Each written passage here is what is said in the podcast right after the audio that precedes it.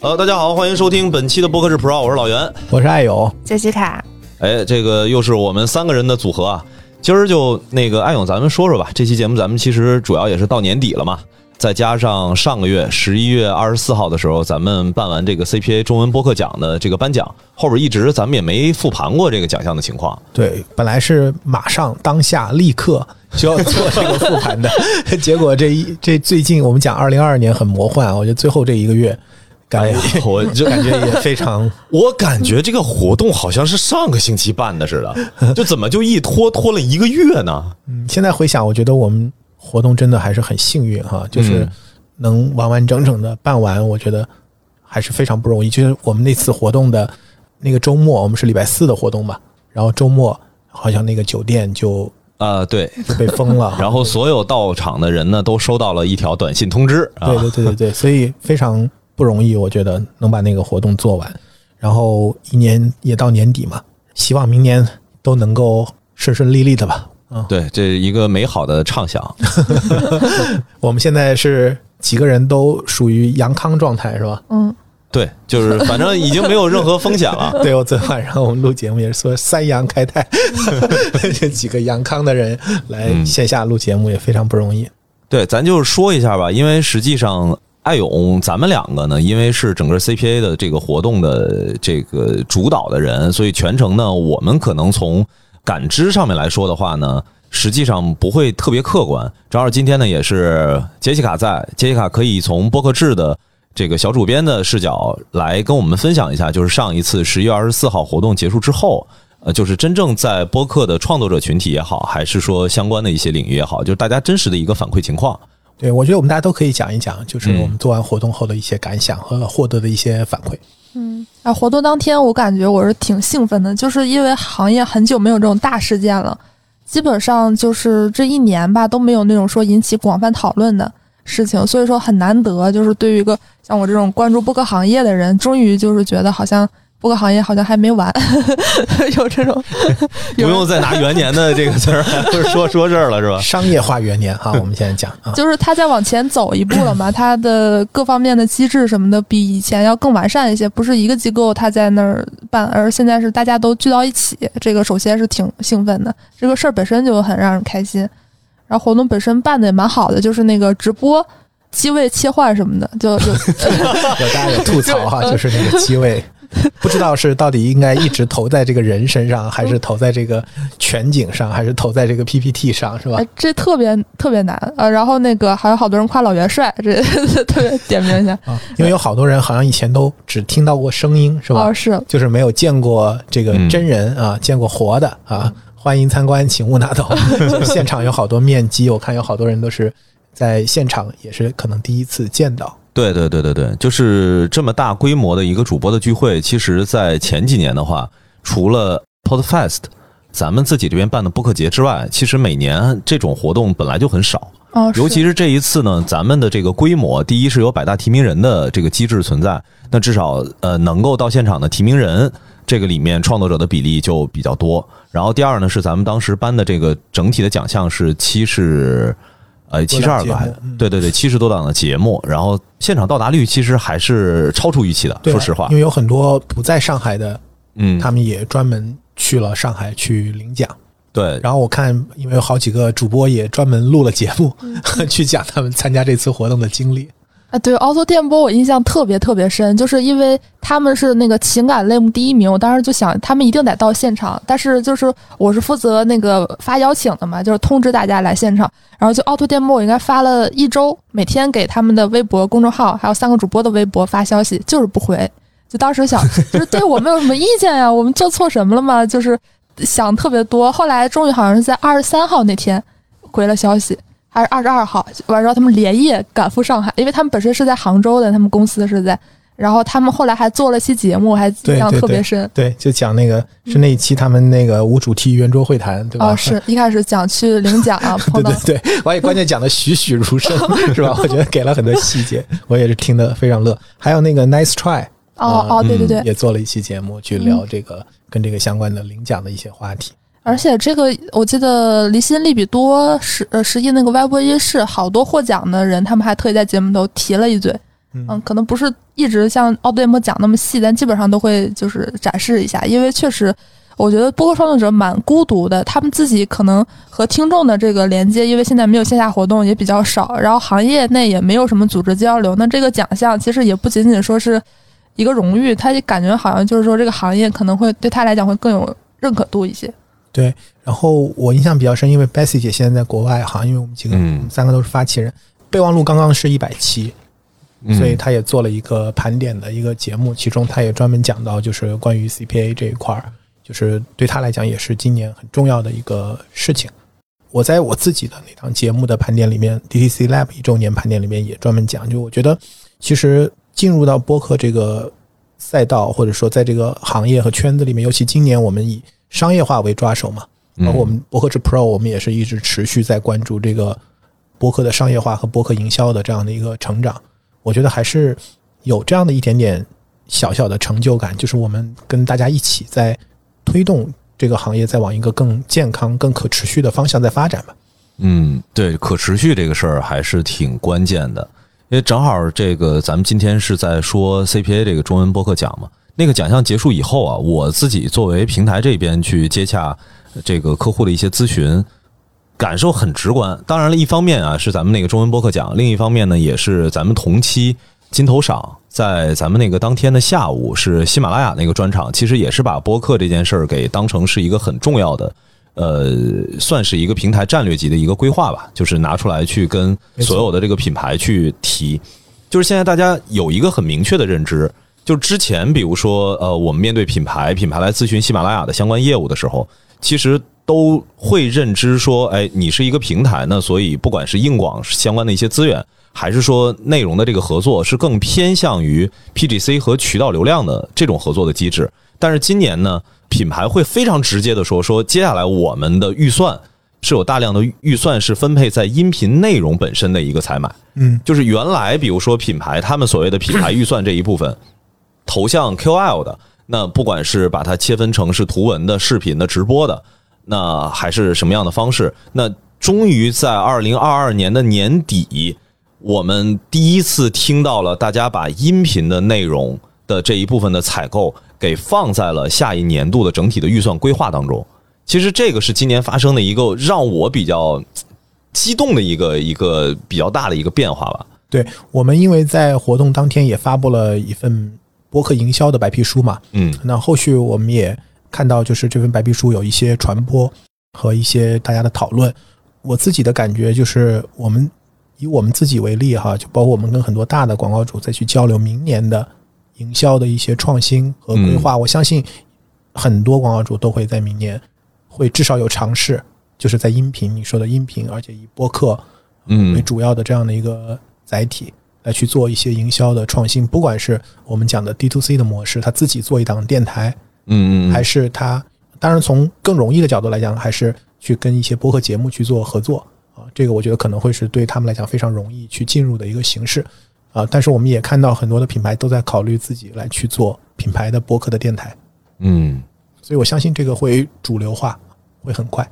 然后商业化相关的这一部分呢，正好我跟杰西卡我们也是盘点了一下，其实从今年的十一月份，就是咱们其实上个月不是做了十月份的这个营销的盘点嘛，后面的话这个十一月份实际上咱们还没盘点。呃，先不说这个最终的结果怎么样，但是光从营销投放的一个频次来看的话，基本上已经不用再像之前一样说，哎，我们可能一个月我们才能够复盘出到底有哪些播客在这个商业化这方面做了哪些新的尝试。现在基本上是每个星期这种商业的投放的行为都在发生，而且从原来说只是那几家已经对播客非常。呃，熟悉的、了解的，包括咱们之前跟永普啊，还是跟周丽，这个我们去谈到说他们是比较深耕在这领域的一些品牌之外，其实越来越多的这种商业的合作是我们之前没有见到的，就是在播客这个营销的这个领域没有见到的一些品牌都开始呃持续不断的去做这种对应的投放，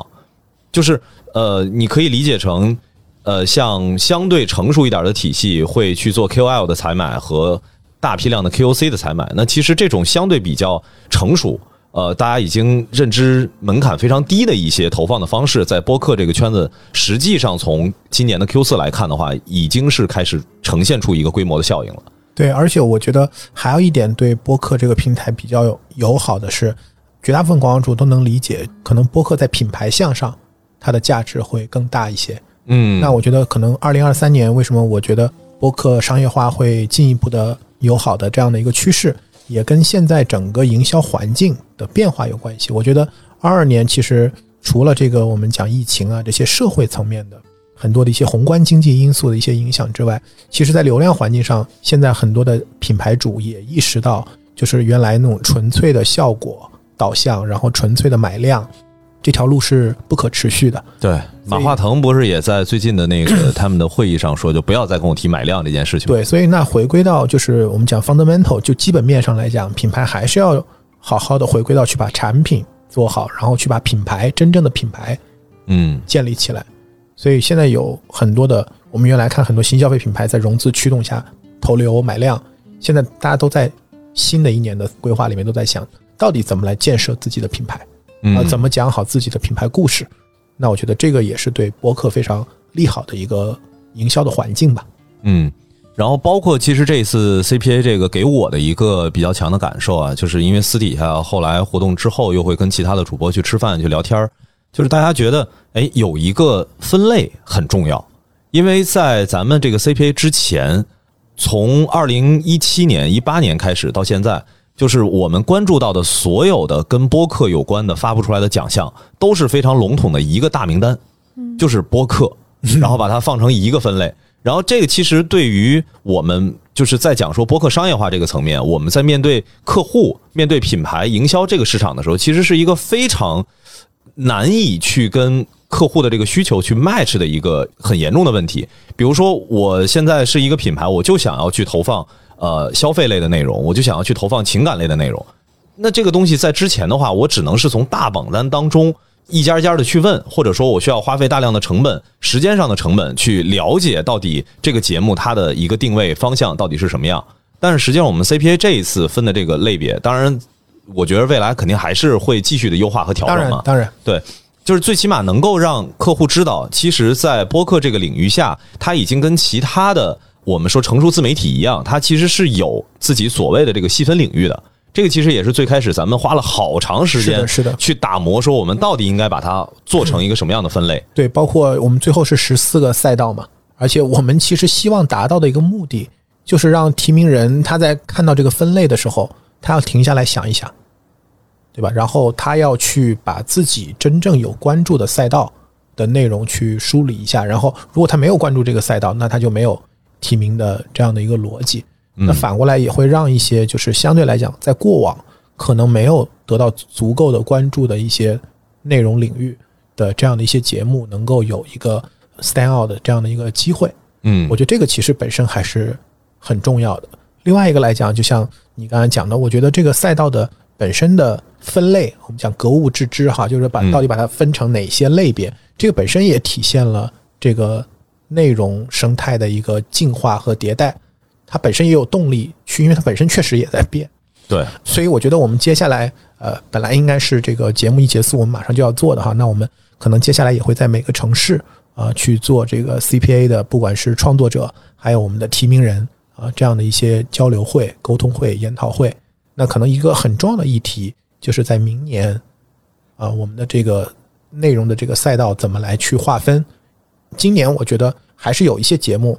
对提名人或者包括他最后他自己得奖，可能他也会感觉，就是我我在这个赛道里到底合适不合适？我觉得肯定会有，嗯，而且我认为以后也会有。但是反过来，它是一个双向的作用。一方面就是说，它作为一个发现机制，大家会看到在有的赛道里面可能会比较卷或者比较拥挤，那有的赛道其实可能相对来讲，过去大家的关注度没有那么高，那反过来可能也是一个。有空间，有成长的空间。另外一个就是说，他可能也会更多的去有这个心智和意识，就是说我的节目到底是一档什么样的节目？嗯，然后我往哪个方向去发展？我觉得这都是一个内容生态进化或者成熟的一个过程。对，这其实也是反过来给创作者提出了一个新的要求，就是在之前的不管是。播客节啊，我们之前会说的一些事情，还是说行业内的一些活动，其实都在强调一件事，就是创作者本身的表达欲，他的这个到底想要输出什么样的内容放在第一位。但我觉得到现在呢，这件事儿应该也还是一个不要去有任何质疑的点，就是大家一定是基于表达。但是反过来，因为毕竟播客制 Pro 这档节目也好，还是咱们这个 CPA 也好，其实更多的是出于说我们能够希望让播客在营销这个领域有更大的一个进步和发展。那从这个视角出发的话，其实是创作者也应该去想清楚，如果我有商业变现相关的一些诉求。和我对这件事情有一定的商业回报的预期，那确确实实需要大家去思考一件事情，就是我应该是这个内容覆盖到的领域，或者说它更重点能够被归类在哪一个赛道内。其实这件事儿对于品牌而言还是挺重要的。对，稍微往深挖一点讲，因为我看包括微博呀、抖音啊，嗯嗯就是这些其他的内容生态的这个成长的过程哈，我觉得都会有两种不同的这种驱动力。一种就像你说的，就是创作者自身的这种表达欲，嗯就是比如我看了世界杯，我不吐不快，呃，我我有自己想去表达的东西，那你表达了会有人来听，或者有一些跟你有同样这种呃兴趣或者对这个话题感兴趣的人会来听你这档节目，或者对你个人。嗯嗯嗯但是我们看，随着这个内容生态越来越成熟，更多的是专业创作者进场。那专业创作者其实他是市场导向的，或者需求导向的，或者问题解决导向的。就我们要看的是我们的内容到底服务于谁，能解决谁的什么问题，能为他们创造什么样的价值，然后最终我的价值是什么。嗯对，所以我我其实最近我的观察，我不知道你们，我其实看到有很多很新的、很小的切口的一些节目在出现。啊，比如因为可能跟我自己的关注点有关系，我看有有律师啊在做的节目，然后有考研，就是很多哦哦，各种各样的，它不是一个纯粹的表达，它其实这样节目定位就是服务于一个群体啊，帮助解决一个问题。我昨天我们自己的听友群里面有一个呃听友，他可能刚刚离职，嗯然后他觉得现在的就业环境也不是很好，然后他就说有没有什么节目是聊这个职场的发展？啊就是那你可以看到有很多听友他其实是带着问题，把博客当做不是一个打发时间的这样的一种选择。这个很像就是小红书，它也是就很多人是比如带着问题找答案，嗯嗯就他是有问题，然后他去检索，而不是杀时间。那杀时间的流量当然也是有的，这个都是同样的事情，其实在其他的内容生态都发生过。所以我觉得可能我们的赛道其实它也就像一个晴雨表或者一个风向标，我们并不是要去人为的去框定啊，你必须要做这些内容。我觉得长期来看，应该我们是见证啊，或者说嗯一定程度的引领，但是更多的还是在去见证啊这个内容生态它在怎么样的去发展。而且从初心的角度来讲，我觉得我们通过百大提名人这种群体智慧，其实还是希望能够完善发现机制嘛，嗯，就是要让更多有价值的内容能够被发现，能够让它能够跑出来。我觉得这个不光对品牌主，我觉得对用户也应该有很大的价值。其实我不知道你们看现场，我我在现场，因为老袁在主持，我当时看到就是每一个榜单在发布，不是都会每一个节目我们都会给了一个介绍嘛，对对对，有一小段声音的那个 然后好多人第一个拍照，再一个很多人就是现场 搜索，然后关注那个播客，等于就现场，因为他看到那个博客，他原来没有关注，对吧？然后他可能就现场，然后去搜那个博客，然后去关注、去订阅，嗯。这就是一个典型的，就是发现机制的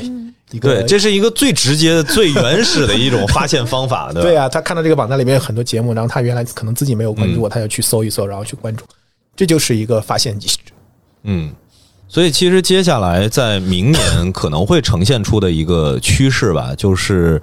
我我觉得这件事儿其实跟创作者本身的关系并不是特别的大，但是可能会有越来越多的广告代理公司或者说是品牌本身，他会去关注这个领域，会关注 CPA 中文播客讲的这些分类，然后通过这个分类再去找到这档节目之后，不管是通过平台的一些发现机制也好，还是说呃他自己从这档节目入坑，然后再去了解到其他的一些领域，它会呈现出一个越来越呃，按照传播的角度来讲的话，它其实是一个分众的趋势。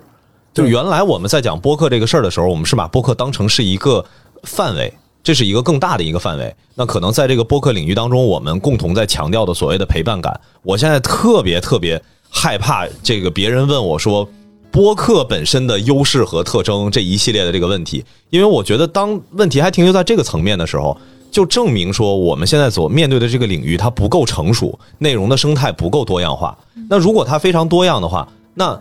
我们其实强调的并不是刚刚在说什么陪伴感这些东西，而是说不管你是一个什么样的品牌，不管你是哪一个领域的，呃，就是什么样的一些满足你的什么样的需求，那实际上在。播客这个领域当中都能够找到对应的你要去投放的内容，适合你的用户群体。我觉得这个才是接下来，比如说播客真正能够走向下一个阶段，就是在营销这个领域变成是一个常态化的一个投放的媒介。我觉得只有做到这一步的时候，它才是真正的再往下一个台阶迈进了。对，我觉得接下来可能在我们的赛道上面还会有一些子的选项啊，就是说它其实就是慢慢的越来越精细化的。一个，比如在消费类的这个节目里面，呃，关注生活和消费的啊这个类别里面，其实它会有又会有很多的这样的一个细分，这就很很像这个呃小红书也有二级标签，抖音的二级标签、三级标签，包括天猫可能它也有这个垂类，一层一层的这个品类的划分。而且我刚才为什么我觉得就是说我刚讲的那个问题解决，其实跟商业化的关系是非常强的，因为其实每一个品牌它的安身立命，其实就是帮。用户帮消费者去解决某一个问题，啊，这个以前就是那个写《创新者》的总经理克里斯坦森，他其实有一个理论叫 “job to be done”，就是说每一个品牌其实它的存在的 purpose，它就是要去帮用户去完成一个任务。就用户有很多任务，我们作为一个消费者，我们有很多的人设。我作为一个母亲、父亲、学生、小孩，我有很多事儿，每天有很多事儿要办。那我们其实买很多的东西、消费、购物，其实都是要去完成一些任务。所以，产品、品牌，他们存在的目的很大程度上也是就是在完成这件事情。所以，如果有一些播客节目，其实它就是它也是在完成 job to be done，就是它也其实是在帮用户、帮消费者去解决一些问题的时候，这个时候品牌的链接嵌入其实是非常的自然的啊。所以，其实品牌呃商业化，你们我们看哪些平台它的商业化程度高，其实就是离需求、离问题。离得越近，离得越近啊，它的商业价值就越大。你越 personal 越个人化，呃，越主观越个体，它会吸引到它的价值就往另外一方面靠了。嗯，那就是看你的，你吸引到什么样的用户群，这个用户群的价值是什么样的，它会更倾向于就流量啊，就这种感觉。明白。当然，这个除了我们这一次 CPA 中文播客奖，就是按照不同的赛道的这种逻辑，我们通过百大提名人的机制去做一个评选。其实，呃，之前艾勇咱们还是有一个信息，当然在会上发布了啊，因为咱们这个节目里一直还没有说。那个时候给大家讲了一下，对对对对，就是我们其实是希望能够更针对营销这个领域去有一个奖项的。对，这个还是艾勇来详细说说吧。对我们这个奖呢叫超频奖啊，我们会在这个。年底到明年的年初，我们会征集这个奖项。其实它就是对播客营销，呃，它其实是更是一个广告营销奖。哦，我觉得它的定位可能会更类似于就是在每一个类别里的这样的，呃，像爱妃呀，嗯，然后金头赏呀，然后金铜奖啊，就这样的一些广告营销类的奖项。那这个奖呢，可能是品牌主来报送，代理商来报送，媒体来报送，但是本质上来讲都是去。鼓励和认可那些在营销侧围绕音频、围绕播客这个营销形式的一些杰出的案例。其实今年我觉得这也是为什么我认为二零二二年应该可以足够 qualify 去定义成是一个播客的商业化的元年，就是因为其实，在二二年我们可以看到营销的案例，不能说层出不穷吧，但绝对是极大的丰富了。对这个，我觉得 Jessica 可以讲一讲，对吧？哦，确实，就是因为我们也一直关注这个播客商业化嘛。以前就属于那种非常个体，我自己脑子都能记得住的。那今年就得要自己做一个文档列表，它的这个无论是数量还是体量，还是品牌的档次，都有了非常大的提升。对，而且我们上一次跟杨毅聊，对吧？我觉得我印象也很深。就杨毅说，他这么多年来，他第一次，他觉得他现在跟品牌主去沟通的时候，所有的都有案例。嗯。啊，都是我们自己本国内的本土的这样的博客营销的案例，这本身就是一个市场的一个成熟的一个标志，对吧？就是我现在面对一个要开始去进行博客营销、音频营销的人，你希望通过音频和播客来解决你的什么样的商业化的目标，嗯。我们都有可参考的，跟你的发展阶段、跟你的品牌类型，呃，可参考的、可借鉴的这样的一些案例来作为参考。所以我觉得以二零二二年为起点，然后我们一起来去评选，呃，认可这些在播客营销上，呃，有突出表现的品牌和机构，我觉得也是非常好的一个起点。对，另外呢，就是关于呃营销的一些形式上的探索，其实在今年的变化跟往年比起来的话是比较多的。其实像呃比较规模化的，因为这还是我是想 Q 一下，就是我自己这个现在在一直在力推的一个事儿，就是以话题为单位去组织这种营销的活动，这个确实是平台更容易去操作的一件事儿。就是这个其实是其他的任何一个，不管是红书、B 站、微博，呃，当然除了公众号啊，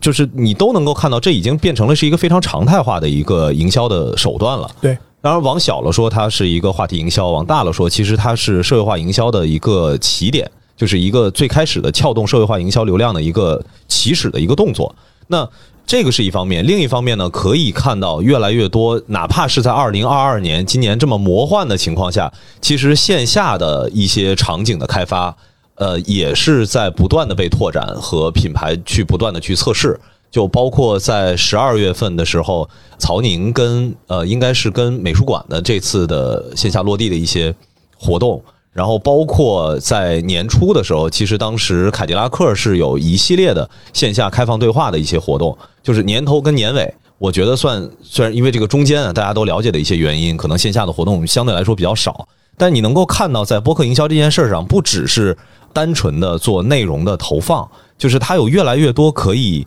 被其他的品牌可以去借鉴的一些营销的案例。这件事儿在二零二二年之前都是出现一个我们必须要去专门写篇文章来分析，你看还可以这么玩儿。对，因为你刚才讲的话题营销，我觉得就是社会化营销里面非常长期的一个一个方向，就是从微博的这个 hashtag 对吧，就是双井号话题超话啊、那最早当然鼻祖应该是 Twitter 的这个对对对 hashtag 对吧？所以一直到现在，这种以话题为聚合、偏中心化的这种聚合，尤其是平台来发起和推动的，我觉得都还是一个我们讲广场或者公寓营销里边非常重要的一个点。嗯所有的品牌主在去发起一个 campaign 的时候，其实他最终的目标都是希望自己能够去制造话题对，啊，或者嗯能够参与到重大的这样的一个话题当中去啊，因为这个就是关注 follow 这种话题是我觉得是内容消费的一个基本的一个起点，或者说是所有人的一个立场，对吧？就是你看嗯微博，虽然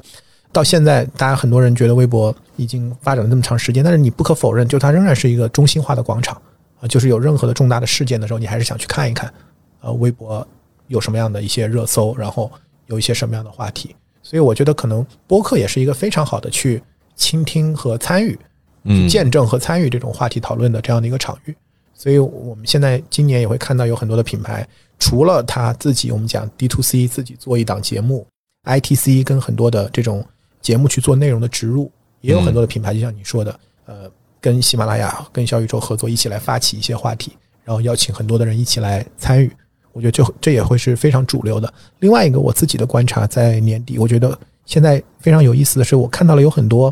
B to B 的企业，嗯来借由这个播客这个形态来去做营销，我觉得它也会是一个非常明确的趋势。因为其实对 B to B 行业来讲，我们现在讲从消费互联网到产业互联网，是吧？嗯下半场就是产业互联网，包括现在整个国家的经济都向硬核、黑科技啊、向这方面去发展，所以很多的社会资源，包括资本都开始转向去配置到这种产业互联网 SaaS、B to B 这种行业里面。那这些行业其实以前在营销上，它的资源是非常匮乏的，就它没有那么多的手段和载体渠道。但是播客呢，因为它有这种细分的领域啊，然后它本身也是知识密集型的输出形态，非常适合。所以我们会看到，包括最近我看抖音电商也在做一票的合作，跟很多的营销的类的播客嗯去做合作。就是我觉得这个也会是非常一个常见的趋势，而且它跟原有的 to C 的这种流量型的媒体会不太一样，因为在那种流量流量里面，它很多是泛流量，所以对于 to B 的广告主来讲，他觉得它不精准。啊嗯，他能够找到精准的用户，对于 to B 来讲是非常重要的。那我觉得播客是也有机会来去从形态上来讲，它也是非常适合和有机会在这一块儿能够获得一部分预算。哎，我觉得这个后续的话，范晴可以跟艾勇你们专门针对说 B to B 的这个领域，就是其实播客能够满足呃大量的一些企业它在传播这一侧的精准的需求。我觉得这个其实可以作为一个小的一个行业的趋势的预测吧。对，因为这次做这个 CPA 的博客营销白皮书，因为我也是其中一个主笔嘛，跟若冰一起。其实我觉得里面呢有很多的案例，其实还是非常有代表性的。我刚才讲的，比如像辉瑞，嗯嗯，最近辉瑞大家也都觉得比较火哈，就是辉瑞其实做了两档博客节目，就品牌的 D to C 它有两档节目，一档是茶水间啊，我觉得感觉是比较偏呃，就是员工啊，偏这种雇主品牌，那典型的是偏 to C，然后它也有 to B 的，就是讲这个科学这个方向嗯话题赛道非常专业、非常深的这一部分，我觉得也非常有意思。就是说播客按我们原来的常规的一个认知，它其实都是 to C 侧的一些业务，我们可能会平行的去对比它跟 B 站啊、跟红书啊这些相对成熟的自媒体，呃，是一个什么样的合作的一些呃逻辑和关系。但实际上，播客同时也兼具了。其实公众号能够去承载的所有的对于品牌而言的一些需求，对，它也是阵地嘛，就是我们嗯在那个营销白皮书里面，其实分成 D to C 和 I T C 这两种模式。嗯在 D to C 的时候，他就是自己面对他自己的那个 core user，嗯，嗯他自己的目标用户。我们这期节目播出的时候，应该赛米那期也也播出了，对吧？对所，以其实你看，那个他作为这个专业的房地产的这样的一个服务机构，其实他们很大程度上是 to B 的，它是 B to B 的，它并不完全 to C 的。所以当时我们在那个节目里面不是也讲，就是很多这种呃知识密集型的企业，不管是投资机构还是这个呃像这种专业服务机构，包括律所啊，很多的这些，它是知识密集型的。那它可以借由播客这样的一个深度的沟通的这种渠道来去进行传播，也是建立他们自己的品牌和专业度。嗯那，反过来，可能短视频动次大次可能就不太适合。对，哎，这个接下来这个超频奖的整个的发布的一个流程，那如果听到了咱们这期节目的朋友们呢，对这个感兴趣，还是希望大家关注一下呃 CPA 的这个公众号。对，我们也会在节目的评论区去留这个 CPA 的官方的这个小助理的微信号。那嗯我们觉得接下来其实最重要的事情，一个就是说，希望疫情能够呃好下来哈，然后我们能够有线下的这个见面的机会。嗯那么我觉得我们一个是在各个城市呃去做我们 CPA 中文播客奖的后续的 follow up 的城市的这样的一个研讨和沟通，为明年的这样的一些赛事的标准啊，包括提名人的新的这种筛选的机制啊，希望大家能够建言建策，就是听到大家的一些反馈，给我们一些建议，能帮助我们把这个新的这一年的奖做得更好。另外一个就是在刚才讲的，在商业化这一侧的一个很重要的一个标志，就是我们把这个播客营销的这个奖项哈、这个超频奖啊，能够从作品的征集到最后的评选啊，到发布，能够把这一部分争取在年后吧，开年回来，我们能够把这些都能够去启动和完成。行，那个咱们这期差不多，因为主要就是也是一个复盘，嗯稍微预告一下，应该是呃预计会在两周后吧，我们在集中还是拉上博客制的小主编杰西卡，我们共同再来盘点一下这个上一年度。就是整个二零二二年，真正在营销这个播客营销这个领域，一些不管是经典的案例也好，还是一些模式上的探索和创新也好，到时候我们再相对集中一点的，我们准备更充分一点，我们再去做这么一个盘点。好呀，然后我看我们的这个听友群里面也陆续的有听友加入进来哈，我觉得就是有更多的对播客营销、对播客商业化感兴趣的这些小伙伴，我我也希望大家能够加入我们的社群，然后包括刚才讲的，能给我们也去推荐很多你看到的一些好的博客营销的案例，也能够发给我们，我们一起来加入讨论。好，那咱们这期节目就差不多到这儿，好呀感谢大家的收听，咱们下期再见。嗯，好，拜拜拜拜